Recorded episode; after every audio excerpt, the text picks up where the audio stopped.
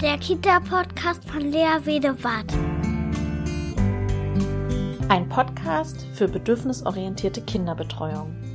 Ich beschäftige mich hier mit einer achtsamen, gewaltfreien Kinderbetreuung, in der die Gefühle, Bedürfnisse und Grenzen aller Beteiligten in der Kinderbetreuung im Zentrum der Aufmerksamkeit steht. Hallo meine Lieben, sind wir wieder bei meinem Podcast Bedürfnisorientierte Kinderbetreuung. Ich habe heute mein erstes Interview. Ich freue mich, ich freue mich wie Bolle, dass die Theresa heute hier ist. Hallo. genau, hallo Theresa.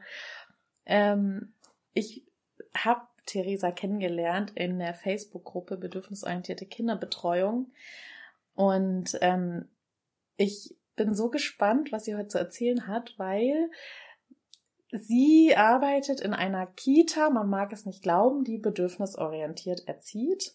Oder Wir geben uns zumindest Mühe. Oder ihr gebt euch Mühe.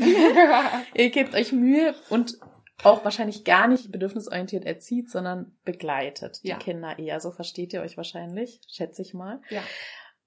Ich würde dich bitten, kannst du dich einmal kurz vorstellen? Vielleicht in paar Minuten, zwei Minuten oder so, wie du möchtest. Stell ja, dich einfach gerne. mal kurz vor. Ich bin Theresa, ich bin jetzt 30 und ähm, ich habe äh, schon früh mit viel mit Kinder- und Jugendarbeit zu tun gehabt, weil mein Vater Pädagoge ist, bin da so reingewachsen, habe viele Sachen gemacht und bin dann ähm, auf dem Abi Abitur auch, ähm, habe ich Erziehung und Soziales als Schwerpunkt gehabt, wo man dann auch hätte die Erzieherausbildung draus machen können, aber ich habe das Anerkennungsjahr weggelassen und dann Lehramt studiert in Potsdam und dann aber irgendwann auch festgestellt, dass Lehramt bei dem Schulsystem, was wir gerade haben, einfach für mich nichts ist, weil ich nicht so vorgegeben arbeiten will, weil ich selbst in der Schule auch darunter gelitten habe und habe mich dann so so ein bisschen rumgetrieben in allen möglichen Bereichen und nicht so richtig gewusst, wo ich hin soll und war durch Zufall in dieser Kita in Hamburg. Ich habe eigentlich in Berlin gewohnt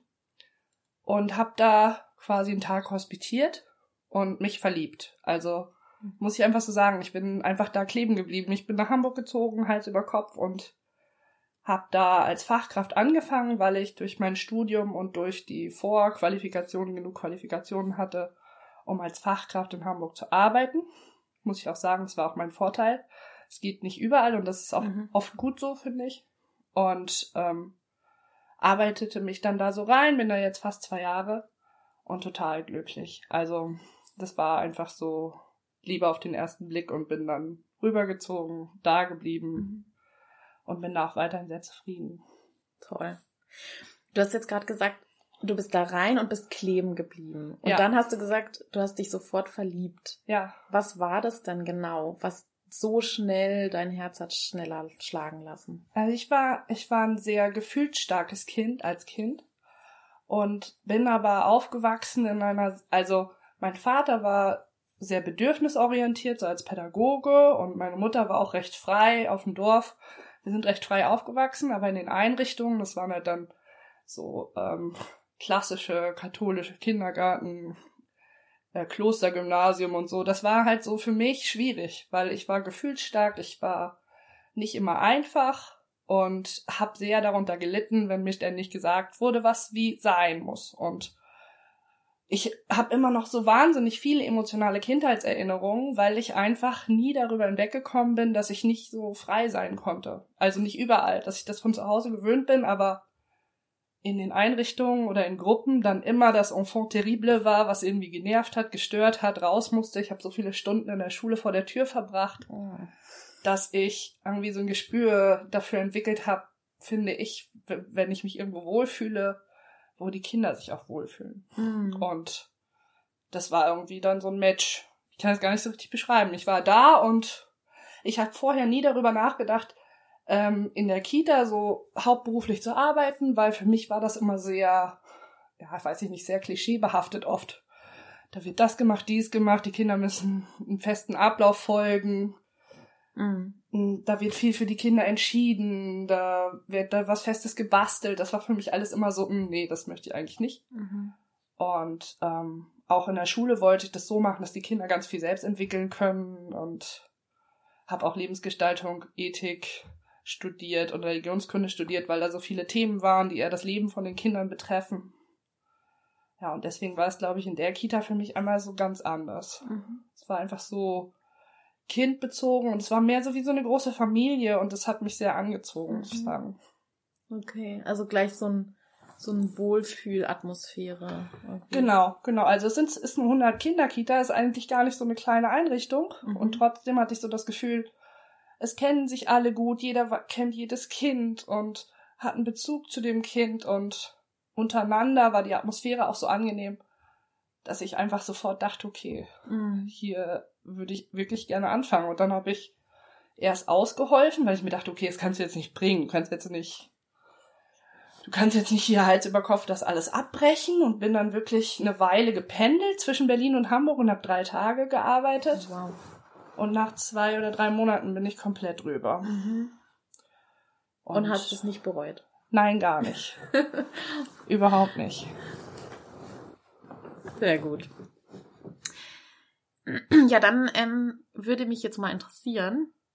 Oder willst du noch was sagen? Nö, Sonst? das Oder ist hast du wunderbar. alles gesagt, was dir wichtig ist? Ich glaube ja. Gut. Dann, ähm, ja, dann würde mich jetzt mal interessieren, das ist zwar eine sehr allgemeine Frage, aber ähm, ich bin gespannt, was du sagst. Was verstehst du denn unter bedürfnisorientierter Kinderbetreuung? Also, ich hatte natürlich vorher auch schon ein Bild davon, wie der Begriff ungefähr definiert wird, aber für mich ist bedürfnisorientierte Kinderbetreuung einfach, dass ich das Kind als vollwertigen Menschen ansehe. Dass das Kind seine Wünsche hat und seine Aufgabe, seine Rollen und, und dass ich nicht entscheiden kann, was das Kind daraus machen möchte. Also wie sich das Kind entwickeln soll und was als nächstes wichtig ist im Leben des Kindes, was ist wichtig jetzt gerade, muss das Kind unbedingt mit mir jetzt hier gerade den Stress schieben, nur weil ich nicht früh genug Bescheid gegeben habe, sowas. Ich möchte einfach, dass ich das Kind genauso respektiere, wie ich jeden anderen Menschen, der in meinem Alter ist, auch respektieren würde. Also Mhm. wie ich möchte, dass man mit mir umgeht, möchte ich auch, dass man mit den Kindern so umgeht. Und ähm, in der Bedürfnis, äh, bedürfnisorientierten Kindererziehung und Kinderbetreuung sehe ich das halt dann so, dass, ähm, dass man versuchen muss, diese Räume zu schaffen. Und auch wenn das Kind vielleicht von Anfang an natürlich noch nicht alles perfekt ausfüllen kann, weil es natürlich auch an Lebenserfahrung noch ein bisschen mangelt, dann muss man das halt begleiten. Und nicht sagen, nur weil das jetzt noch nicht weiß, wie es geht, kann es das nicht. Mhm. Und diese Grenzen in der Entwicklung des Kindes nicht so festzustecken, sondern zu sagen, okay, es ist jetzt erstmal möglich und dann sehen wir schon, wie weit es funktioniert und was da noch an Hilfen benötigt wird. Mhm. Also das ist für mich so der Grundstock.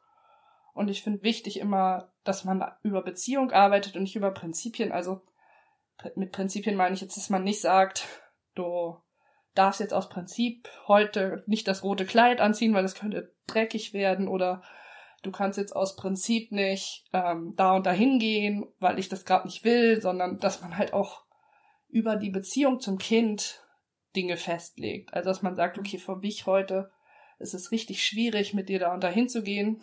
Vielleicht können wir es an einem anderen Tag machen. Oder ähm, meinetwegen kannst du das rote Kleid anziehen. Es kann aber halt sein, dass ich eventuell die Flecken nicht rausbekomme. Das müssen wir dann halt zusammen sehen, ob das funktioniert oder nicht. So. Ähm, und dass das nicht immer gleich so eine Wand ist, vor die die Kinder rennen. Das ist mir wichtig. Mhm. Mhm. Ja. Also in Beziehung gehen heißt dann für dich, ähm, dass sozusagen Bedürfnisse einander gegenübergestellt werden und dann eben geguckt wird, ja, wie kann man denn dann Kompromisse finden zum Beispiel, Genau. oder? Also so wie ich das, also ich finde, man muss es auch so machen, wie man das vielleicht auch mit guten Freunden oder mit einem Partner, Partner machen würde.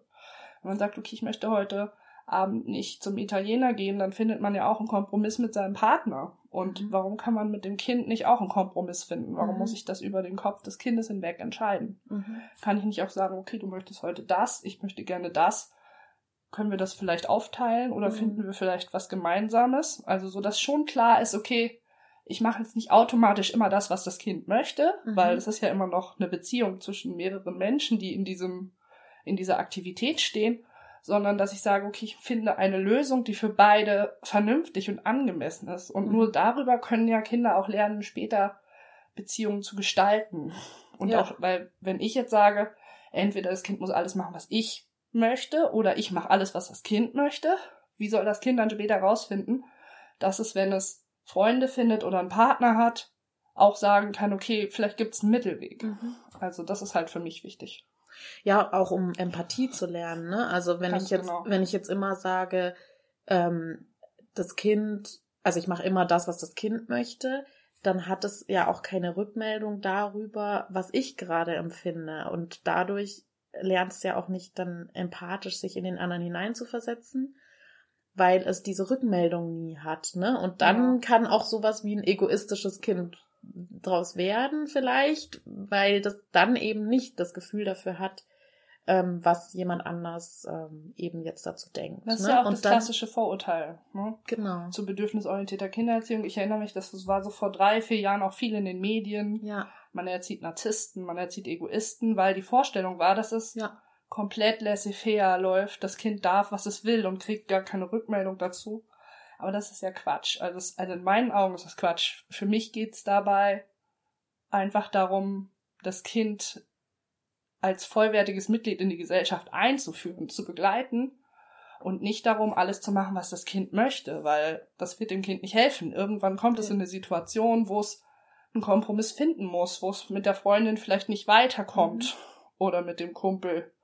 Und in dem Moment ähm, hat man dem Kind dann alles vorenthalten, was es ja. in dem Augenblick braucht. Andererseits es ihm strikt aufzuschieben, soziales Verhalten mit Regeln und Knigge und Co. einmal in den Kopf zu schieben, ist auch so ein Quatsch, weil man dann ja überhaupt nicht in Lebenserfahrung lernt, sondern nur in Fakt. Ja. Und für mich ist immer wichtig, dem Kind die Lebenserfahrung zu geben, ähm, solche Dinge entscheiden zu können. Also, dass das Kind das schon mal erlebt hat. Ich habe das mit Mama durch, sie wollte rot, ich wollte blau. Wir ja. haben uns für lila entschieden, keine Ahnung so. Und das mache ich jetzt mit Marie auch so. Wenn die möchte lieber den blauen Becher, ich möchte den roten Becher. Super. So, also das ist halt einfach ähm, selbst die, auf diese Lebenserfahrung auch zurückgreifen kann. Mhm. Und ähm, dass Erziehung halt eher, also Erziehung finde ich auch schwierig, sondern dass dieses, dieses Begleiten auch eher so läuft, dass man dem Kind mit an die Hand gibt, wie können Situationen gelöst werden, wie funktioniert das Leben eigentlich. Mhm. Nämlich in Aushandlungen von verschiedenen Bedürfnissen, genau. die einander gegenüberstehen, ne? Genau. Also in also so habe ich das jetzt verstanden. Die Kindergruppe ist eine Gruppe von Individuen, die alle ein Bedürfnis vielleicht haben. Jedes Kind ist einzigartig jedes, und jedes genau. Kind hat seinen eigenen Entwicklungsplan, seine eigenen Bedürfnisse und seine eigenen Ziele in dem Augenblick. Und ich möchte für das Kind nicht die Ziele festlegen. Ich möchte für das Kind nicht entscheiden, was ihm gerade wichtig ist.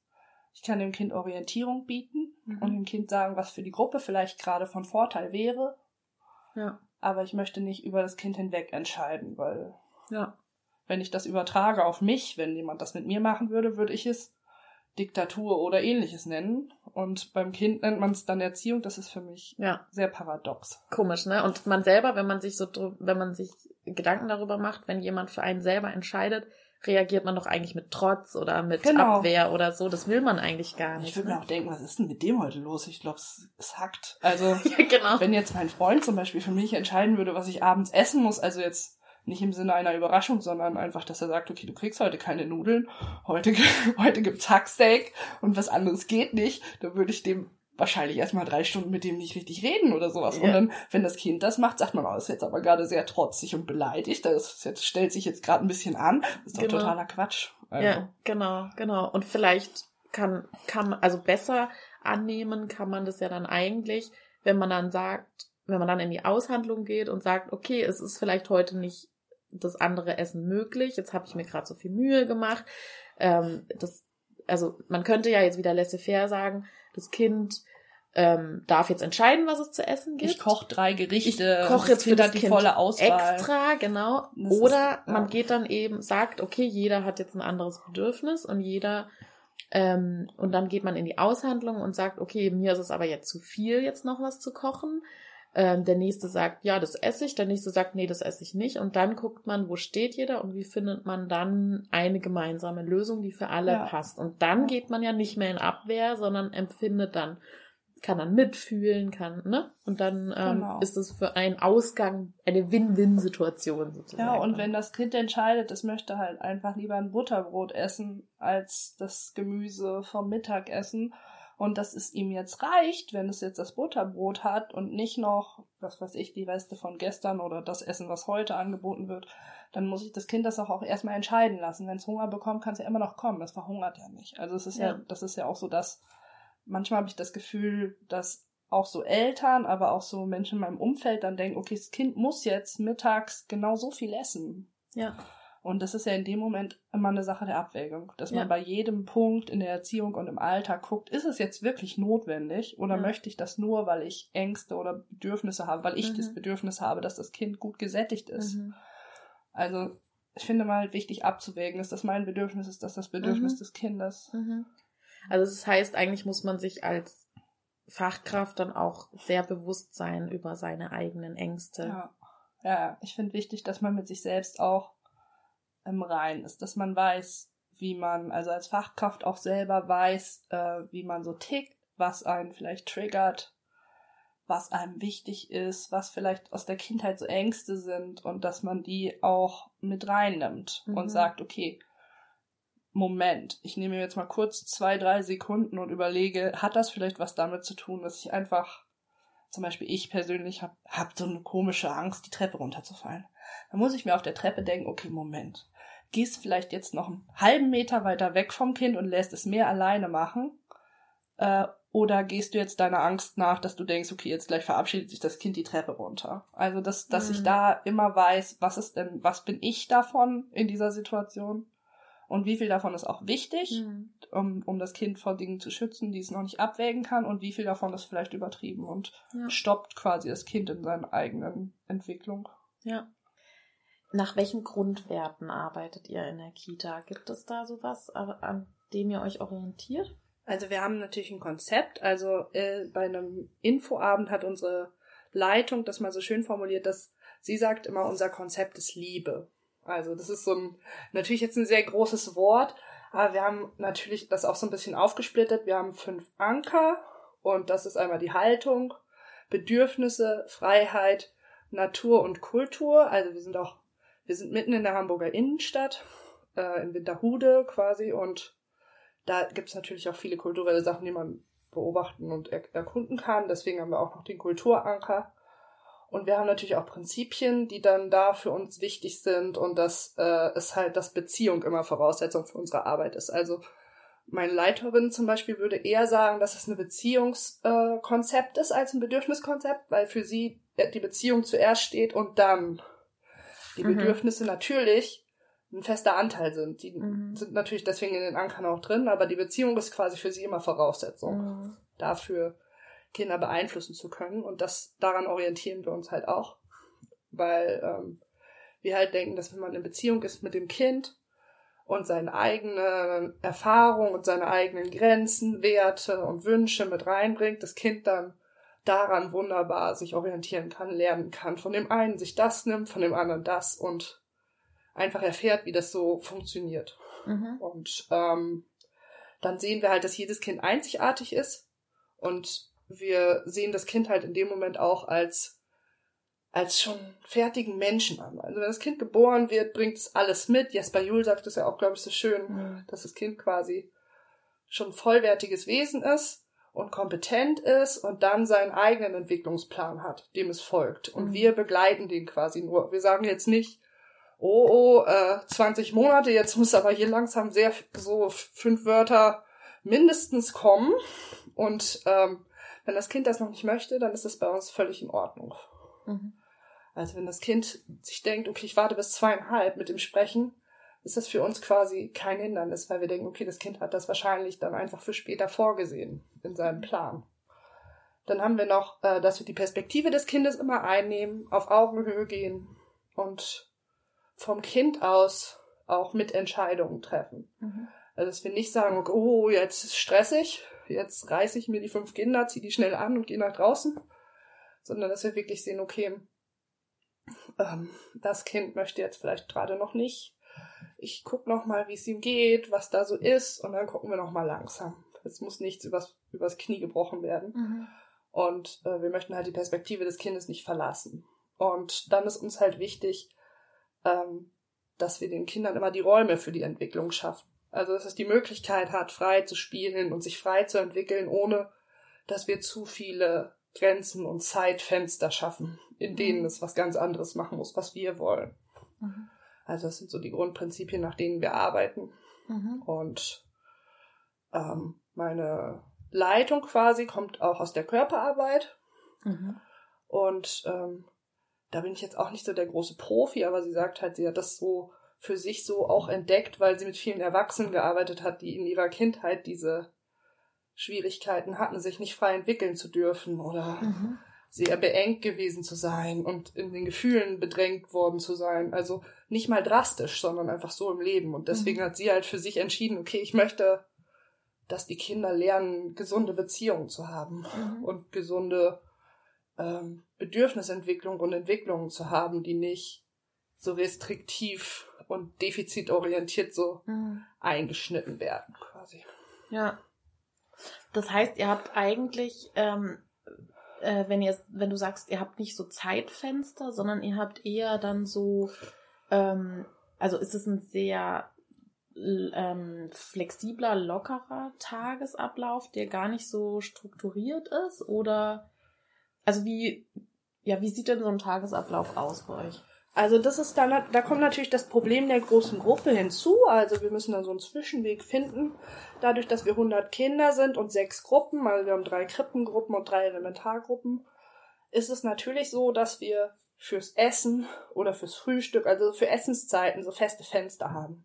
Weil wir nicht alle gleichzeitig essen Mhm. können und weil wir auch nicht so ein Buffetsystem haben, sondern wirklich in der Gruppe essen wollen, weil für uns wichtig ist, das Essen so familiär zu gestalten. Also wir Mhm. essen auch mit am Tisch und Mhm. ähm, dadurch, dass wir es so machen wollen, also die Kinder müssen nicht sitzen bleiben, um Gottes Willen. Die können auch in, dann in die Gruppen, die gerade nicht essen Mhm. und später essen. Das geht alles, aber wir haben halt so einen Grundzeitraum zum Essen, Mhm. um einfach so in der Gruppe zusammen, auch wir mit den Kindern zu essen, ein bisschen zu quatschen und Ja. einfach so eine familiäre Essensatmosphäre zu schaffen. Deswegen haben wir dafür feste Zeiten. Also auch das Wert, wahrscheinlich diesen Wert gemeinsam Genau, essen, dann genau. eben trotzdem noch ho- hochzuhalten. Dann. Ja, ja, genau. Und dass Ja. die Kinder auch sehen, okay, wir essen auch jetzt vielleicht mal die Soße nicht, aber finden dann irgendwas, was wir essen können. Also es ist ja so, dass ähm, wir halt nicht sagen wollen, du musst das und das jetzt essen, Mhm. sondern dass die Kinder einfach mit uns zusammen so essen. Mhm. Insgesamt, was heißt lernen, das ist voll das falsche Wort dafür, Mhm. sondern sie halt Essen erfahren. Also Ja. dass man das in der Gruppe am Tisch machen kann, jetzt aber natürlich da kein Zwang herrscht und Mhm. dass man sich da bestimmte Komponenten aussuchen kann und dann vielleicht auch nochmal noch mal was anderes ausprobieren kann, dass vielleicht verschiedene Mischungen gibt und ähm, dass wir jetzt vielleicht nicht die sind, die die Suppe nach zehn Minuten an die Wand klatschen, wo wir dem Kind jetzt natürlich nicht sagen, dass es das nicht darf, aber das ist einfach an uns auch so ein bisschen lernt, okay, die machen es so, vielleicht gucke ich mir ein bisschen was ab, Mhm. vielleicht auch nicht. Also ein Tagesablauf bei uns äh, wäre halt beispielsweise, meistens machen die Gruppen irgendwann zwischen 9 und 10 Uhr Morgenkreis, wie es in den vielen Kitas gibt, völlig ohne Zwang, also dass welches Kind mitmachen möchte, kann mitmachen. Die Kinder müssen auch noch nicht da sein. Also ich habe zum Beispiel eine sehr späte Gruppe, was was mir auch sehr sehr nachkommt, weil ich auch eher so ein eher so die Eule bin. Und bei mir kommen vor 9 Uhr, glaube ich, nur drei oder vier Kinder. Ah, ja. Und Mhm. die restlichen kommen so bis um elf, sodass die Familien halt vorher auch Raum haben, das Frühstück oder den Vormittag länger zu gestalten. ja. In den anderen Gruppen ist das dann auch jeweils so. Manche haben sehr viele frühe Kinder. Und dann gibt's einen Morgenkreis, da müssen aber nicht alle anwesend sein. Der ist auch nicht verpflichtend. Aber es ist halt so ein schöner Start. Dann ähm, ist die Rausgehzeit. Also wir haben keinen Außenbereich. Das ist sehr schade. Aber wir haben natürlich um in der Umgebung die Möglichkeiten rauszugehen, verschiedene Spielplätze, Ausflugsziele zu nutzen oder Spaziergänge zu machen. Und in der Krippe ist die Rausgehzeit halt meistens zwischen halb zehn und elf, weil es einfach so ein gutes Zeitfenster ist. Mhm. Aber auch wenn wir draußen sind, können zum Beispiel Kinder nachkommen oder wir machen nur einen kürzeren Spaziergang. Wir sind da nicht so festgelegt. Mhm. Und ähm, dann hat halt jede Gruppe so ihr Essensfenster. Das ist Mhm. auch nicht immer zur selben Zeit. Mhm.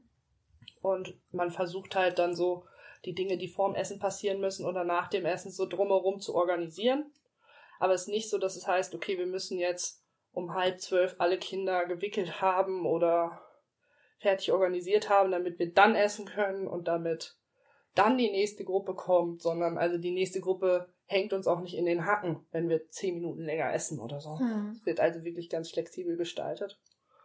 Und nachmittags ähm, gibt's halt nur so einen Break, nämlich so um 16, also wir haben, die Kita hat lange auf, nicht damit die Kinder möglichst lange da bleiben, sondern damit die Kinder auch andere Zeitfenster nutzen können. Also manche Kinder kommen halt Mhm. dann erst kurz vorm Essen oder nach dem Essen und bleiben halt länger. Und um 16.30 Uhr gehen quasi alle restlichen Kinder dann in den Bewegungsraum und in die untere Etage, um da, äh, da dann zu bleiben, weil dann halt viele Kollegen natürlich auch gehen. Und das ist aber so der einzige Break am Nachmittag, der noch da ist. Bei der Schlafenszeit schlafen halt bei uns alle Kinder so, wie, also wenn sie schlafen wollen, können sie in die Schlafräume schlafen gehen.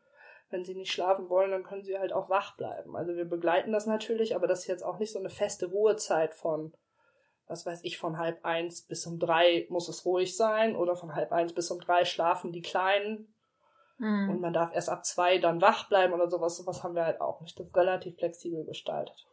Toll. Ja, da können wir ja später nochmal drauf eingehen, also Ja. wie, wie diese Schlafsituation gestaltet ist. Das ist ja, das interessiert mich sehr. Da können wir nachher nochmal gucken, wie man das so flexibel gestalten kann. Ähm, was würdest du denn sagen, ähm, was unterscheidet euch denn von, ja, ich sag mal, einer normalen, herkömmlichen Kita? Also ich glaube, ich finde das manchmal wirklich schwierig, weil ich rede auch so mit so Freunden, die auch in dem Bereich arbeiten und die natürlich ganz vieles davon auch haben, weil ich denke, dass es wirklich immer menschenabhängig ist, wie man Kinder begleitet, ob das bedürfnisorientiert ist oder nicht, hängt bei mir oft an den Menschen und ich wundere mich dann immer, wie viele von an meinem Freundeskreis auch so arbeiten, aber dann fällt mir halt auch ein, natürlich, das wären vielleicht auch nicht unbedingt meine engsten Freunde, wenn die ein ganz anderes Bild hätten vom Menschen oder von, vom Umgang, so. Deswegen, ich denke, dass es, ähm, ich glaube, dass das Hauptsächliche ist, dass wir an keinem Träger hängen. Also die Kita gehört einer Privatperson, also einem, ähm, einem privaten Mann quasi, dem Bastien, der die Kita gegründet hat mit einem Kumpel, der jetzt nicht mehr dabei ist. Und der hängt nicht an so einem großen Träger. Und die Leiterin hat dadurch auch nicht so viele restriktive Vorgaben, dass man elternorientiert arbeiten muss oder dass man wirtschaftlich arbeiten muss, sondern ähm, sie kann halt das nur auf diese Kita münzen. Mhm. Und das nimmt sehr viel Druck raus. Und ich glaube, Mhm. dass Druck das ist, was in anderen Kitas häufig der Grund dafür ist, dass man anders arbeiten muss. Zum Beispiel, Mhm. also, dass da bei uns herrscht zum Beispiel kein Druck, dass Eltern jeden Tag wissen müssen, mein Kind war in der Forscherwerkstatt, mein Kind war beim Bauen, mein Kind hat ein Muttertagsgeschenk gebastelt, mein Kind hat von 13 bis 18 Uhr, das wäre jetzt ein sehr langer Zeitraum, eine Sache gemacht und das und das gelernt und das haben wir abgehakt und super. Das ist bei uns halt gar nicht drin, sondern ähm, bei uns wird halt, kann, wir haben sehr viel Freiheit als Fachkräfte, also die, äh, die Auswahl der Leute, die bei uns arbeitet, ist halt eher äh, auf die Persönlichkeit als Erzieher gemünzt, also auf die Fachkraftpersönlichkeit, als ähm, darauf, wie viel, viele Angebote die anbieten können und ähm, wie viel Bildungsangebote drin sind, sondern es geht halt eher um den Menschen. Mhm. Und dadurch haben wir halt auch sehr viel Freiheit. Also wenn wir jetzt sagen, okay, morgens erscheinen uns die Kinder einfach total verspielt und müde und die wollen heute gar nicht so viel machen, dann dürfen wir halt auch sagen, dass, äh, dass wir heute halt mal einen entspannten Tag machen. Keine Mhm. Ahnung, eine Höhle bauen und die Kinder einfach mal machen lassen. Also das ist für, bei uns völlig okay und dann, also was ich mitkriege natürlich, ist das dann in anderen Einrichtungen halt schwierig, weil die pro Tag mindestens ein oder zwei Angebote Mhm. machen müssen und den Druck haben wir halt zum Beispiel gar nicht. Also Ja. wir machen Angebote nur danach, wie die Gruppe oder wie wir das empfinden und die sind auch immer freiwillig. Und das nimmt bei uns einfach sehr viel Zug raus, habe ich das Gefühl. Mhm. Ja. Also du hast jetzt gesagt, dass quasi eigentlich unterscheidet euch, dass es, ähm, dass die Fachkräfte nach ihrer Persönlichkeit ausgesucht werden. Ja. Und weniger, weil sie jetzt eben die Erzieherausbildung haben und weil sie ähm, so und so viele Angebote machen können oder so, sondern es kommt wirklich auf den Menschen an. Ja, also ich möchte den anderen Einrichtungen nicht unterstellen, dass sie nicht auch nach Mensch einstellen, da bin ich sicher, sehr sicher, aber ähm, das ist bei uns wirklich ein spezieller Fall. Also wir haben zum Beispiel auch, glaube ich, momentan bei den festangestellten Fachkräften, da kommen natürlich noch Praktikanten und so dazu, wirklich einen wahnsinnig hohen Männeranteil. Also wir sind gerade, glaube ich, 70, 30, nee, nicht ganz, vielleicht 60, 40. Also wir sind gerade zwölf festangestellte Männer und sieben festangestellte Frauen bei den Fachkräften. Ja, Also da sind natürlich noch mehr, da sind noch ähm, Auszubildende, die äh, das berufsbegleitend machen, Auszubildende, die es schulisch machen. Mhm. Da sind natürlich noch mehr Menschen, aber ähm, dadurch haben wir einen sehr hohen Männeranteil und das ist auch so, weil weiß nicht, das ist so ein bisschen wie so ein Herd, also ich sage immer so ein Herdeneffekt, ich habe keine Ahnung, wie das funktioniert, Mhm. aber ähm, mein Chef hat mal zu mir gesagt, dass er irgendwie angefangen hat, welche einzustellen und dann kamen die irgendwie hinterher. Die haben halt festgestellt, da sind drei Männer, Mhm. wir kommen auch. Und viele bei uns haben auch so einen anderen beruflichen Hintergrund vorher gehabt und da so Lebenserfahrung gesammelt und hatten dann so einen Moment, wo die gesagt haben, nee, ich möchte aus voller Überzeugung mit Kindern arbeiten. Wir haben Mhm. zum Beispiel tatsächlich auch na, in der Krippe einen, einen äh, Erzieher, der war vorher Hauptfeldwebel bei der Bundeswehr. Ach, Und interessant. der war in Afghanistan und hat gesagt, nee, was hier passiert, das ist so schlimm, ich möchte das nie wieder machen. Ich gehe jetzt zu meinem Arbeitgeber der Bundeswehr und sage, okay, was kann ich machen? Und dann hat er eine Erzieherausbildung gemacht, unter anderem auch in Waldorf-Einrichtungen und äh, wollte dann unbedingt in die Krippe. Und das denkt, denkt man so gar nicht, aber Ja. Sehr verrückt. der hat auch nicht viel vom Hauptfeldwebel, muss ich sagen. Ich weiß gar nicht, wie der da so lange durchgehalten hat. Aber wirklich, der, weil der ist einfach voller Überzeugung. Oder wir haben auch jemanden, der war vorher im Finanzbereich und hat gesagt, nee, da habe ich gar keinen Bock mehr drauf. Und diesen ganzen Banken, Finanz, bla, Kram. Ich möchte jetzt Mhm. Erzieher sein. Und dann hat er bei uns eine berufsbegleitende Ausbildung angefangen. Und die sind alle so großartig. Oder jemand, der hat vorher Design gemacht oder ich und noch ein Kollege, die vorher eher so im Lehramtsbereich waren. Also es Mhm. ist halt wirklich so, dass es dann so wahnsinnig bunt gemischt ist Mhm. und die Überzeugung einfach so wahnsinnig groß ist. Also dass Mhm. wirklich die Motivation wirklich daran liegt, ich möchte unbedingt mit Kindern arbeiten und ich möchte das machen, was natürlich bei anderen Fachkräften auch so ist. Aber ich habe das in meiner bisherigen Erfahrung in der pädagogischen Arbeit noch nie so ba- geballt angetroffen. Ich glaube, dass es Mhm. auch so ein Faktor war, was mich angezogen hat. Ja, spannend. Und hast du die Erfahrung gemacht, dass die Leute, die jetzt mit dir da zusammenarbeiten in der Einrichtung, dass die sich besonders stark ähm, mit so Attachment Parenting und mit äh, irgendwie äh, bindungs- und bedürfnisorientierter Erziehung schon auseinandergesetzt haben? Oder ist es eher sowas, was eh schon in deren Persönlichkeit vielleicht so verankert ist und dass sie deswegen dann diese Kita gefunden haben? Das ist total verschieden. Also ich habe jetzt auch so im Vorfeld vom Podcast, also wir haben auch alle halbe Jahr so ähm, Konzeptionstage, wo wir viel darüber reden und Dienstbesprechungen. Also ich rede eigentlich immer mit meinen Kollegen, aber im Vorfeld zum Podcast habe ich sie tatsächlich mal näher befragt und rausgefunden, dass es total unterschiedlich ist. Mhm. Also ich bin so ein Typ, ich liebe das, mir das so reinzuziehen. Das gewünschteste Wunschkind und Jesper Juhl und unterschiedlichste Sachen, Emmy Pegler. Ich liebe das, ich inhaliere das, ich gucke, was gefällt mir daraus, was kann ich nutzen, was ist ein schöner Input. Aber ähm, ich habe auch Kollegen, die sagen, okay, ich hatte Mhm. natürlich ganz viel in meiner Ausbildung Mhm. und ähm, ich habe das ja alles irgendwie mal so mitgekriegt. Aber eigentlich gehe ich fast nur so nach meinem Herzen und nach meinem Bauchgefühl. Also Mhm. klar, die haben natürlich den fachlichen Hintergrund, sind ja Fachkräfte. Aber die sind jetzt nicht so, dass sie sagen, okay, ich muss jetzt unbedingt auf dem Laufenden bleiben, ich will unbedingt das und das und das lesen, Mhm. ähm, sondern oft auch eher so Bauchmenschen. Mhm. Ich weiß gar nicht, was jetzt besser ist für mich so, in meinem Blickpunkt. Ähm, ich mag das halt, das alles so zu lesen, aber ich merke auch bei mir im Endeffekt, wenn es ins Entwicklungsgespräch oder ähnliches geht, dass ich viel dann wirklich aus der gesammelten Erfahrung ziehe, aber nach meiner eigenen Mhm. Meinung dann wiedergebe oh, und vielleicht so am Rande was fallen lasse. Also ich würde auch überhaupt nicht sagen, dass meine Kollegen da jetzt weniger fachliche Entwicklungsgespräche machen, gar nicht, weil die haben den fachlichen Hintergrund natürlich auch. Mhm. Aber die sind jetzt nicht so, also ich habe halt gezielt gefragt, was sind so eure fachlichen Vorbilder oder pädagogischen Mhm. Leitlinien. Und da haben die halt gesagt, du weißt, so was Festes vorgeben, klar.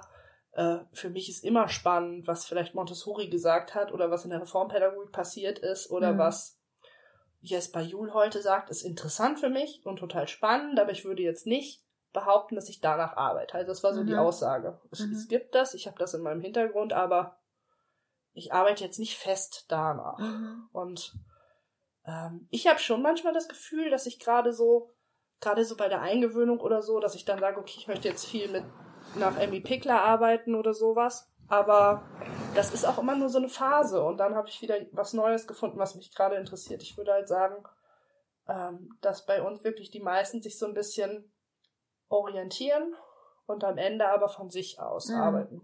Mhm. Klar, man ist natürlich trotzdem beeinflusst. Ja, aber die haben es dann trotzdem Mhm. so ein bisschen im Hintergrund wahrscheinlich, Genau. solche, solche fachlichen Bücher. Ja. Und ähm, wie beobachtet und dokumentiert ihr ähm, kindliches Lernen und Entwicklung? Ja, also das ist bei uns wirklich so ein Thema. Ähm, wir haben sehr viel Dokumentation rausgenommen, also dieses ganze, diese festen Listen, die abgehakt werden müssen, wo Sachen gezählt werden müssen, geguckt werden muss. Ich weiß, ich kenne mich da tatsächlich auch gar nicht mehr so sehr aus. Äh, Da gibt's ja verschiedenste, ne? Welche Mhm. Bewegungsabläufe müssen in welchem Mhm. Monat eigentlich bestehen? Diese Sachen, die auch für die ganzen U-Untersuchungen interessant Mhm. sind. So Entwicklungstabellen? oder? Entwicklungstabellen und feste Soziogramme und sowas machen wir gar nicht mehr. Ja. Mhm. Wir haben für die Entwicklungsgespräche, ähm, wir machen alle halbe Jahr ein einstündiges Gespräch. Das finde ich, finde ich immer eigentlich schon recht lang Mhm. ist. Und wir haben natürlich sonst auch viel Kommunikation mit den Eltern. Das ist auch sehr wichtig für die Arbeit, dass man eine gute Elternpartnerschaft hat, finde ich, gerade Mhm. wenn man bedürfnisorientiert arbeitet. Mhm. Ähm, und dafür haben wir dieses Baumprinzip. Ich weiß nicht, ob du das kennst. Das Ja, Entwicklungsgespräch Ja, ich kenne das. Wie heißt das denn? Ist das, weiß ist das die das Löw. Löwen Löweners Engagiertheitsskala? Nee, das ist nochmal was anderes. Nee, das ist so ein Nee, nee, nee, der Baum, ja, ja, Der der, Baum, Baum, genau. der Baum der Entwicklung oder sowas. Genau, Ne? ich glaube, das ist der Baum der Entwicklung. Ich weiß Ja. leider gerade tatsächlich nicht, von wem der nochmal ist. Ja, weiß ich jetzt auch nicht. Aber da geht's ja um Grundbedürfnisse, Sinneswahrnehmung, Äh, Rituale, Ja. Resilienz und innere Stärke. Also so, dass das Kind quasi der Baum ist, Ja, den genau. wir dann gestalten. Auch mit den Wurzeln und zusammen. Äste oder sowas, ne? Genau, wo wir halt so Entwicklungsfragen beantworten. Also eher so, Ja. was sind die Stärken des Kindes oder welche Sinne nimmt das Kind gerne wahr? Mhm. Also da ist weniger defizitorientiert, sondern es geht halt mehr darum, was macht das Kind jetzt gerade aus Mhm. und welche Entwicklungspunkte hat das Kind jetzt gerade schon Mhm. so in sich. Und es geht nicht darum, was kann das Kind alles noch nicht. Ja. Und ähm,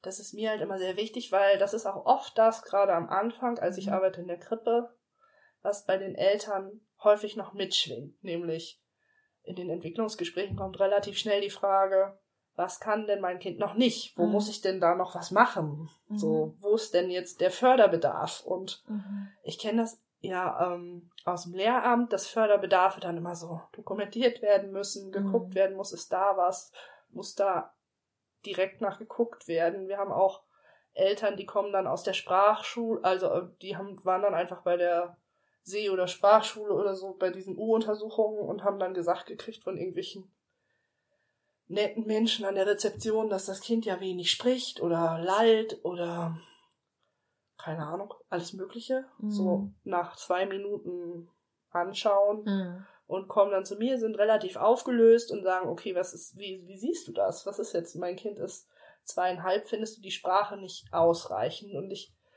äh, und uns ist halt wichtig, dann auch zu sagen, okay, jetzt schau dir dein Kind an, dein Kind ist zweieinhalb. Ähm, es spricht schon sehr viel ähm, und es hat keine größeren sprachlichen Einschränkungen. Es hat halt manchmal noch ein bisschen verwaschene Sprache, was übrigens auch in der Sprecherziehung noch völlig normal ist. Und wenn man, mh, dann sagen wir halt auch, okay, wenn du jetzt einen Logopäden fragst, vor viereinhalb, machen die meisten gar nichts mit den Kindern. Weil wenn es noch normale Sprachentwicklung ist, wird nicht viel gemacht. Das heißt, wir versuchen halt eher den Eltern zu sagen, okay, schau dir dein Kind an. Wenn du jetzt die Sachen von außen mal ausblendest, findest du, dass dein Kind sich gerade nicht eigentlich wunderbar macht und ist es viel mehr als vor einem halben Jahr und ist es nicht, also es stagniert ja nicht und wie ist so dein Eindruck, damit die Eltern wieder zurückkommen zu diesem, ich sehe mein Kind und Mhm. ich ähm, mache mir keine Sorgen. Ich habe keine Mhm. Ängste.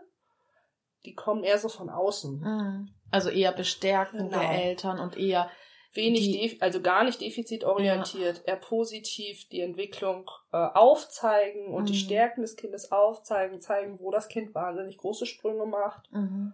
Ähm, wir weisen auch darauf hin, wenn wir den Eindruck haben, dass das Kind gerade wieder so einen Entwicklungsschub hat, weil Eltern oft bei Entwicklungsschüben so ein bisschen ängstlich sind, wenn die Kinder dann unruhig werden Mhm. oder anhänglich, weil sie dann denken, okay, ist das jetzt hier gerade ein Rückschritt? Und wir Mhm. sagen, okay, nee, wahrscheinlich ist es sogar eher ein Fortschritt. Und das Kind Mhm. ist halt davon gerade so eingenommen, dass es jetzt dich mehr braucht. Also dass man Mhm. den Eltern auch sagt, okay, du musst jetzt deinem Kind auch mal vertrauen.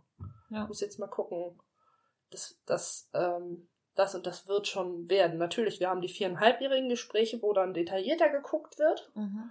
äh, und wo es ja dann auch ähm, in der Zusammenarbeit mit der Schule nachher nochmal interessant Mhm. wird, was steht denn da alles an. Ähm, aber wir haben uns halt wirklich davon verabschiedet, so viele Listen auszufüllen, das Kind wie so ein Mhm. Dokument zu führen Ja. und zu überwachen. Und weil wir, wir auch selber wissen, mit dem einen, mit der einen Fachkraft oder mit dem einen Kollegen spricht das Kind viel mehr als mit dem anderen. Mhm. Und ich bin zum Beispiel ein sehr auditiver Typ. Ich höre auch sehr leise Sachen und ich, ich habe Kinder, die reden einfach nicht gerne laut. Und mit mir sprechen die die ganze Zeit und andere Kollegen denken sich manchmal, okay, es, sie redet aber sehr wenig. Und ich denke mir so, nee, die quatscht mich den ganzen Tag voll, nur Ja. halt sehr leise. Ja. So, und ähm, deswegen finden wir es halt auch schwierig, dass einer dann entscheidet, das Kind ist so und so entwickelt. Dabei ist das Kind ja auch mit jedem anders. Mhm. Mhm. Also ihr, also wenn ich es zusammenfassen würde, würde ich sagen, ihr versucht eigentlich wenig von diesem Listen beobachten, von diesem ähm, ähm, ja so Skala-Beobachtungen, das Genau. Kind in so Kategorien Ja, einzukategorisieren, ganzen wegzukommen. statistischen Kategorien haben Ja. wir eigentlich nicht mehr. Also wegzukommen und eher zu gucken, ähm, also den, die Beobachtung dahin zu fo fokussieren, was das Kind eigentlich kann und die Genau. Eltern darin zu unterstützen. Genau, dazu haben wir natürlich auch Portfolios. Also wir machen Portfolios mit Lerngeschichten für die Kinder, Mhm. wo wir anhand von Fotos und Kategorien, da hat jeder so seinen eigenen Stil, Mhm. ähm, dokumentieren, wie, was das Kind in der Kita quasi für Fortschritte macht, wie die Entwicklung abläuft.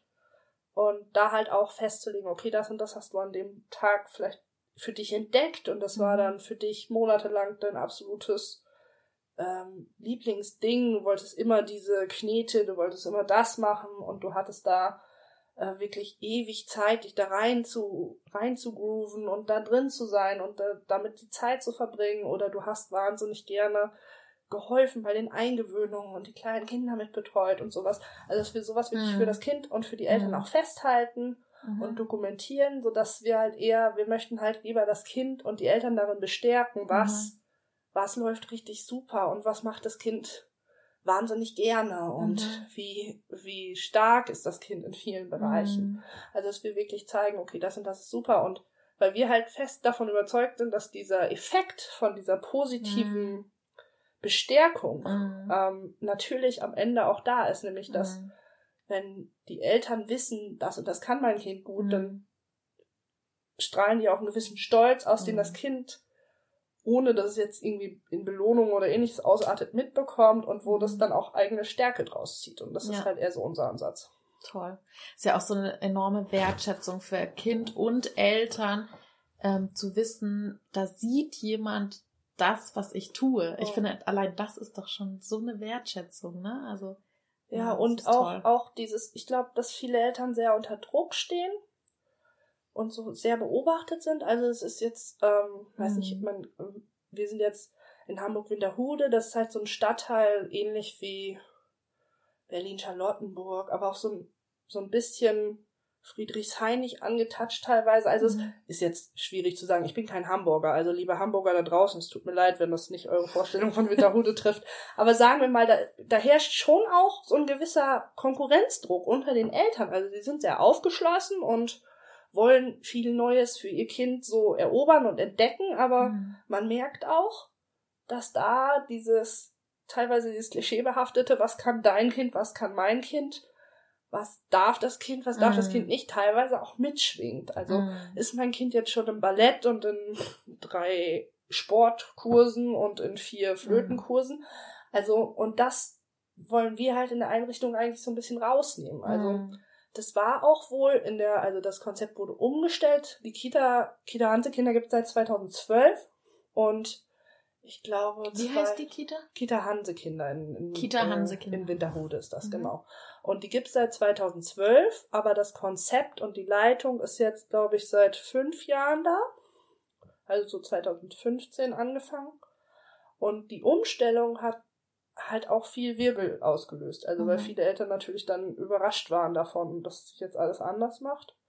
Und jetzt sind wir aber wirklich auf so einem Stand, dass die Eltern häufig zu uns kommen und sagen, dass sie es schön finden, dass wir das so machen und dass sie so den Druck nicht mehr so haben und sich einfach freuen können über ihr Kind und wie das Kind sich Mhm. entwickelt und was das Kind macht. Ähm, und auch das Gefühl haben, dass es sich bei uns nicht so ähm, wie in der Schule so richtig auf der Arbeit ist quasi, sondern dass das Kind sich bei uns auch wohlfühlt. Mhm. Also das ist halt natürlich der Effekt, den wir erzielen wollen. Hm. Ja, toll. Ich würde mal gern noch mal die Essensgestaltung noch mal angucken. Ja. Also wir haben ja vorhin schon so ein bisschen drüber gesprochen. Ähm, wie gestaltet ihr die Essenssituation bedürfnisorientiert? Ja, also wir haben, ähm, wie gesagt, wir haben zwar so Essensslots, aber äh, wenn das eine Kind noch nicht mit möchte oder das andere Kind, also das eine Kind vielleicht nicht hungrig ist oder so, dann sind wir da recht flexibel. Also das Kind muss nicht essen, und das Kind Also wenn auch ein Kind sagt-. Also wenn Ja. ein Kind sagt, es möchte jetzt nicht mit zum Essen Genau. gehen, was macht also was Dann macht ihr dann mit dem Kind? in eine andere Gruppe, die gerade nicht isst und sagen, Mhm. okay, sie kann ja erstmal hier bleiben, wenn sie nachkommen möchte, dann, ne, Mhm, alles okay. gut.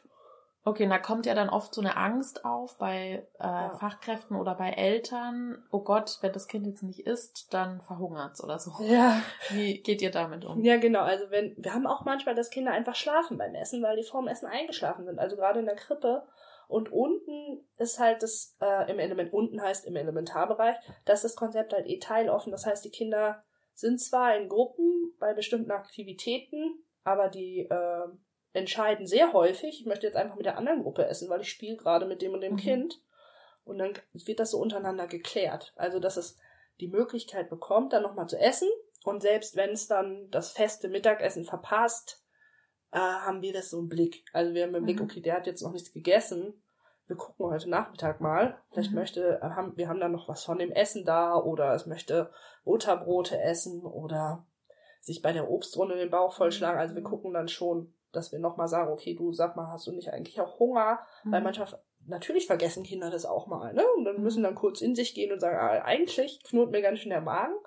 Mhm. Ähm, und bei den Kleinen gucken wir dann auch, wenn die dann wach sind oder äh, wenn die dann hungrig sind, dass sie dann auch was bekommen. Also ich denke, also wir sind kein ganz offenes Konzept in der Kita, Mhm. was natürlich auch so seine, als äh, ganz offene Konzepte haben gerade in der Bedürfnisorientierung natürlich auch total ihre Reize. Wir sind Mhm. halt teiloffen.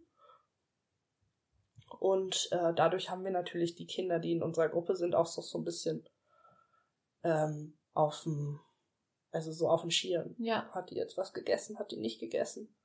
Wir wollen halt nicht, dass es so in Druck ausartet. Das Ja. heißt, wir gehen, also man muss sich das so vorstellen, wir sagen dann, ich gehe meistens, also ich bin jetzt in der Krippe, ich gehe meistens mit Kindern vorher Tischdecken. Aus dem Elementarbereich gehen oft auch nur die Kinder Tischdecken, die kommen dann hoch und machen den Tisch fertig. Mhm. Und äh, ich lasse dann die Kinder den Tisch decken, begleite das so ein bisschen, also weil manchmal äh, funktioniert das natürlich bei den Kleinen noch nicht so, dann sind die dann ein bisschen überfordert, wo soll das jetzt hingestellt werden? Manche denken auch nur für sich und setzen sich dann hin, ist auch völlig in Ordnung. Mhm. Also wir zwingen zum Beispiel die Kinder auch nicht für die anderen zu decken. Also wenn die mit zum Tisch decken kommen und sagen, ich decke jetzt mal einen Platz und dann sitze ich, dann ist das so. Mhm. Also, Also ich ganz sag frei dann nicht, nee, wir wollten ja für alle den Tisch decken, wir brauchen jetzt noch genau neun andere Teller und neun Löffel. Nee, weißt du, auch so, ähm, ob die Gläser wollen oder Becher, das können die dann auch selber entscheiden. Mhm. Und Löffel oder auch Gabeln oder auch den Rest. Also die Kinder, die den Tisch decken können, das schon auch sehr frei entscheiden. So, Mhm. wir gucken halt, dass es alles so ungefähr in der Nähe der Stühle steht.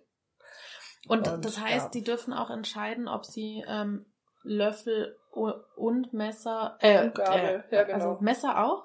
Ja, wir haben auch Messer für die. Auch also klar, wir gucken in der Krippe, wenn das Kind jetzt ein Jahr alt ist, dann ist es oft, haben wir oft nur Löffel und Gabel, aber eigentlich Mhm. wollen wir, also von dem Prinzip, wie wir es eigentlich vorhaben, ist es immer so, dass alles an Besteck da liegt Ja. und die auch in der Krippe schon frei aussuchen dürfen. Okay. Wir haben zum Beispiel auch bei den Kindern, die noch püriertes essen, immer auch einen Teller mit dem, mit dem Essen, was sie wollen. Also sie können ja schon sehr gut entscheiden. Also wir haben nur Kinder ab einem Jahr, muss ich dazu Mhm. sagen, keine Kinder unter einem Jahr. Mhm.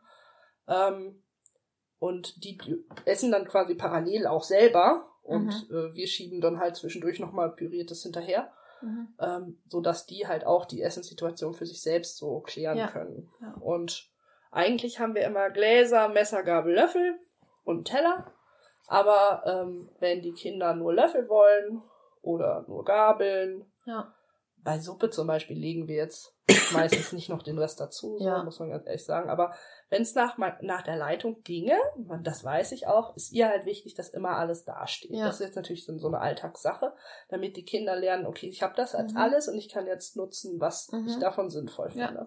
Das Genau. finde ich richtig toll, weil ich kenne das aus so vielen Einrichtungen, dass die Erzieher entscheiden, so jetzt dürfen die Kinder nicht mehr nur einen Löffel benutzen, so. sondern jetzt dürfen sie auch eine Gabel so, nach, benutzen. nach unten hin ist es immer frei. Ja. Also wenn die nur den Löffel oder nur die Gabel wollen, dann dürfen die immer. Also das ist uns eigentlich relativ. Das finde ich richtig gut, weil, weil immer noch diese enorme Angst häufig da ist, dass Kinder sich an einer Gabel verletzen könnten oder so. Und das Okay. verstehe ich immer gar nicht. Nee. Und mein Sohn zum Beispiel, der ja jetzt ähm, 19 Monate alt ist, der, der kann schon von Anfang an eigentlich besser mit einer Gabel essen, Ja. weil man viele Sachen gar nicht auf den Löffel kriegt, so richtig. Ja. Das ist ja auch eine Kunst, manches Essen auf den Löffel zu bekommen. Ne? Ja. Und ich finde das so, so ein Quatsch. Ähm, Wir haben auch Kinder, die lieber kleine Löffel nehmen zum Beispiel. ja, weil die den Mund nicht so weit aufkriegen.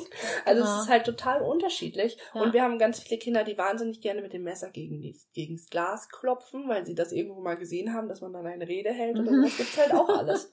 Also theoretisch dürfen die bei uns alles haben von vornherein, aber wir Mhm. sagen halt auch, wenn jetzt die Kinder, die den Tisch decken, nur Löffel hinlegen oder nur Gabeln, dann können die Kinder natürlich nochmal danach fragen oder die holen Ja. sich das selber aus dem Schrank. Das ist halt alles auf Kinderhöhe. ja, Ähm, äh, so, das ist dann, also wie gesagt, ist es jetzt nicht jeden Tag immer alles auf dem Tisch, aber theoretisch sind wir Ja. da relativ entspannt. ja, ja. Also wir haben auch, wie gesagt, auch Gläser. Schon so welche, die jetzt nicht in alle kleinste Kleinigkeiten zerfallen. Und die Kinder bevorzugen oft die bunten Becher, muss ich sagen. Aber theoretisch nehmen wir auch in der Krippe auch schon Gläser oft. Mhm. Also es ist auch wieder abhängig von Fachkraft zu Fachkraft, von Gruppe zu Gruppe verschieden. Aber eigentlich schon. Dann machen wir gerne einen Tischbruch zusammen. Mhm. Wobei uns aber wichtig ist, nicht dieses Piep, Piep, Piep, wir haben uns alle lieb und alle halten sich an den Händen zu machen. Das finden wir halt Mhm. ein bisschen schwierig, weil es möchte nicht jeder jeden an die Hand nehmen, es möchte Mhm. nicht jeder jeden lieb haben. Wir Ja, haben da so unsere Tischsprüche und es muss sich niemand an der Hand fassen. ja, Also das machen wir nicht, aber ähm, die Kinder bestehen schon auf Tischsprüche, die finden das ja, großartig. ja, die Erfahrung habe ich auch gemacht. Ja, Genau. zum Beispiel, es gibt aber auch Kinder, die wollen das mit anfassen, ne? Ja, also ja, genau. manche die Kinder, können die das auch das untereinander. also wenn die sich da gerne an der Hand nehmen möchten, Ja. dann haben wir auch nichts dagegen. Ja, Aber es ist jetzt nicht so, dass wir ihnen beibringen, es gibt einen Tischspruch, so piep, piep, piep, wir haben uns alle lieb, wir müssen jetzt an der Hand halten und das sagen. Das wollen wir halt nicht. ja, schön. Also, dass sozusagen die körperliche Grenze des Kindes Genau. dann auch gewahrt wird, Genau. dass es eben entscheiden kann, ob da anfassen ja, und dass auch nicht aus Prinzip gesagt wird, wir haben uns alle lieb, sondern Ja. dass man das sagen kann, wenn man das möchte, aber dass es nicht so ein Ritual ist, Ja, ja, quasi. Ja. schön. Aber sonst haben wir ein riesiges, äh, eine große Auswahl an Tischsprüchen. In der Ele natürlich, also im Elementarbereich natürlich noch viel mehr als, als oben in der Krippe. Ähm, und dann haben wir das Essen in verschiedenen Komponenten. Also es ist nie so, dass alles schon in eins drin ist, außer jetzt bei Suppe. Mhm. Und äh, die Kinder dürfen sich dann halt, die meisten können es alleine. Manchmal muss man, wenn der Teller sehr voll ist mit Reis oder Nudeln, auch mal sagen, okay, jetzt vielleicht der nächste so. Aber eigentlich können die sich selber nehmen, auch in der Mhm. Krippe schon. Wie gesagt, nur die Kleinen brauchen manchmal noch Hilfe, weil Mhm. den Löffel in dem richtigen Winkel zu halten ist bei den großen Mhm. Löffeln für kleine Kinder manchmal noch schwierig. Aber ansonsten, die suchen aus, was die essen möchten davon, Mhm. wie viel die davon essen möchten Mhm. und wie schnell, wie langsam, wie matschig und wie nicht. Also, Händen? also in der Krippe definitiv.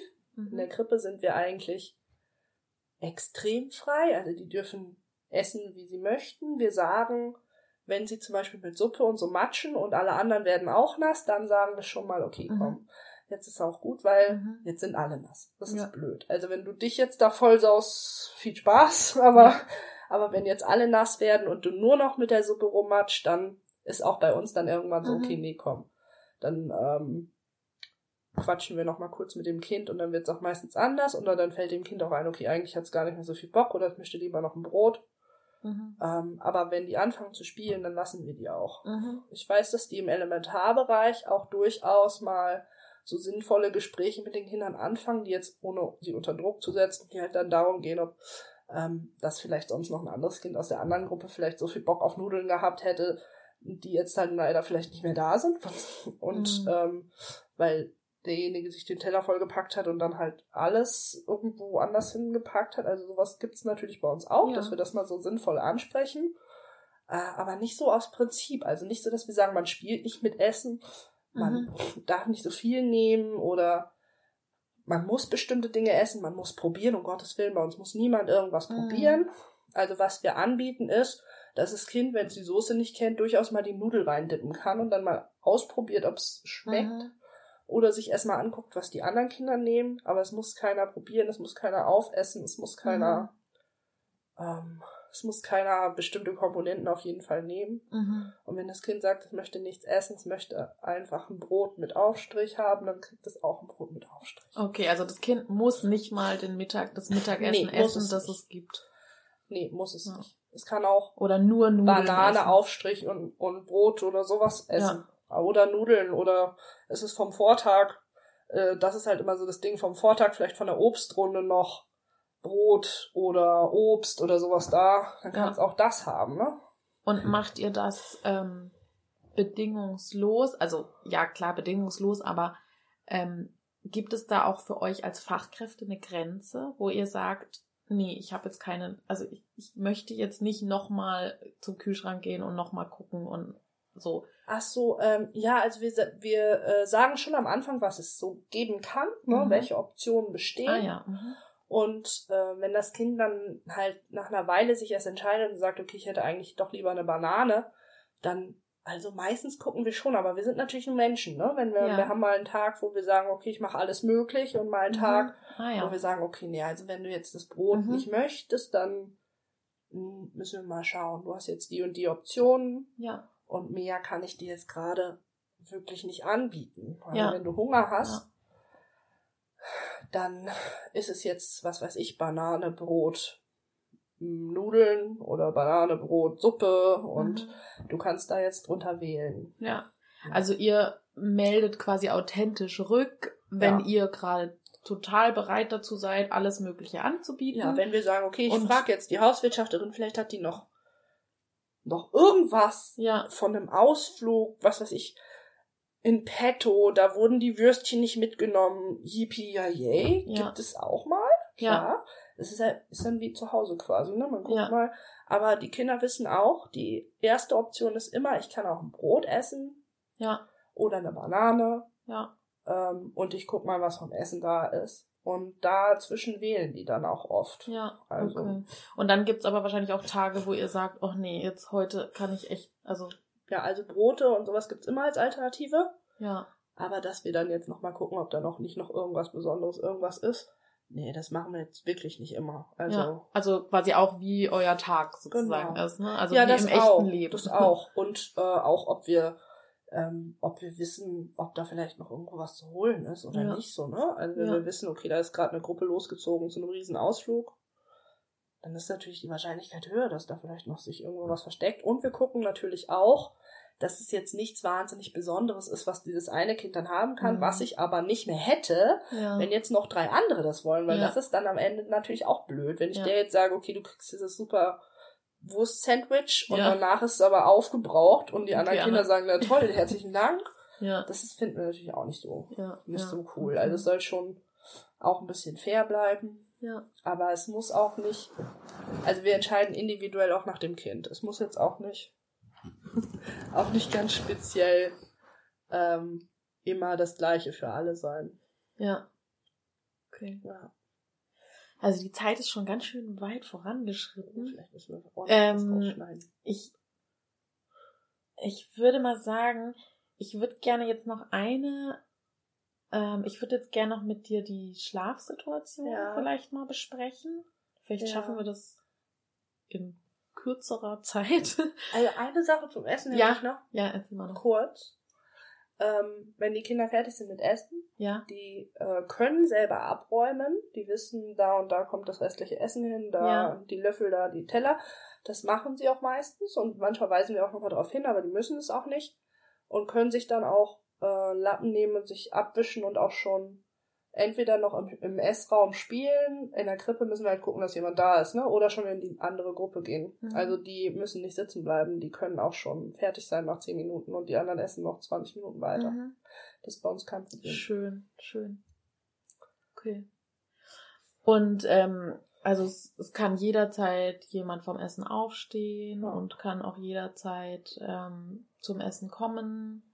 Und Ja, also das ist natürlich manchmal auch so eine Gefühlssache. Also wenn wir merken, Ja. okay, das Kind ist völlig durch den Wind und hat noch gar nicht geguckt, was es da zu essen hat, dann fragen wir schon nochmal, ob sie sich nicht nochmal hinsetzen und nochmal gucken möchte. ja, Ähm, aber das ist dann eher so ein, okay, wir merken, das Kind ist gerade total überall. ja, Äh, vielleicht hat es auch einfach vergessen, weiter zu ja, essen. ja, Aber wenn wir merken, das Kind möchte nicht, dann möchte das nicht. Ja. Also es ist eher so ein Orientierungspunkt. Okay, da ist übrigens dein Essen, nur falls du es Ja. nicht mehr auf dem Schirm hast. Aber wenn es nicht möchte, muss es nicht sitzen bleiben. ja. Okay. Okay, gibt's jetzt noch irgendwas zum, zur beim Essen Essenssituation? glaube ich, glaub ich nicht. Nee. Weil dann, ich glaube, ich würde fast sagen, wir beenden die erste Folge Ja. jetzt, weil wir schon bei einer Stunde sind, glaube ich, fast. Okay, krass. Ähm, wir sind noch lang nicht durch mit unseren Fragen. Wir haben noch sehr viele Fragen, die mich sehr interessieren würden. also wirklich äh, zum Thema Spielen, zum Thema Angebote, zum Thema Schlafen, zum Thema äh, Pflegesituation, sauber werden, Konflikte begleiten, Thema Entschuldigen, Gefühle und so weiter. Ähm, also geht noch weiter. Ähm, ich würde aber sagen, wir beenden erstmal die Ja. erste Folge und machen dann noch eine zweite Folge da draus. Ja, ja, klar. Ja, weil sonst haben wir nämlich. Vielleicht können wir auch noch mal durchgehen und gucken, was jetzt alles so sinnvoll ist, was ich so geredet habe. Wer weiß. genau. Also deswegen, ich würde mal sagen, wir beenden jetzt die erste Folge und machen Mhm. dann eine zweite Folge einfach noch weiter draus. Alles klar. Ja? Sehr gerne. Okay, ihr Lieben da draußen, dann ähm, machen wir jetzt erstmal Stopp und dann nehmen wir gleich die nächste Folge auf. Ja. dann, dann könnt ihr gleich noch die nächste Folge hören. Ja, ich sage BOK, bedürfnisorientierte Kinderbetreuung, gemeinsam für starke, sich selbstbewusste Kinder. Bis bald. Bis bald. Tschüss.